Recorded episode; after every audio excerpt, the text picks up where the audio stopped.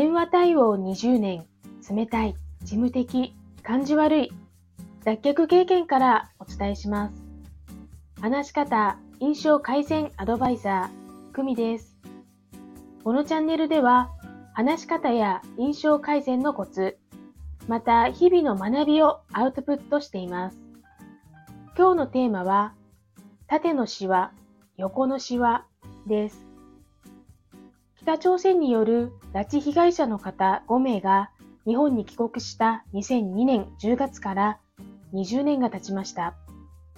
当時のニュースは衝撃的で、特に私が気になったのは、5名の方の痩せ細った体と、縦に深く刻まれた顔のシワでした。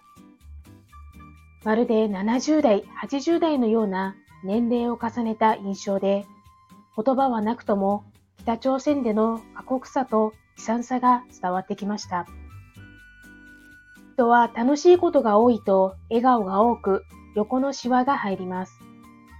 逆に苦しいことが多いと眉間にシワを寄せ口角が下がり縦のシワが入ります。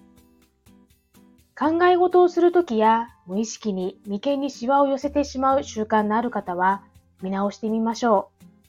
そのままでは他人から怖い印象を持たれます。縦のシワ、横のシワ、あなたの印象は変わります。それではまた。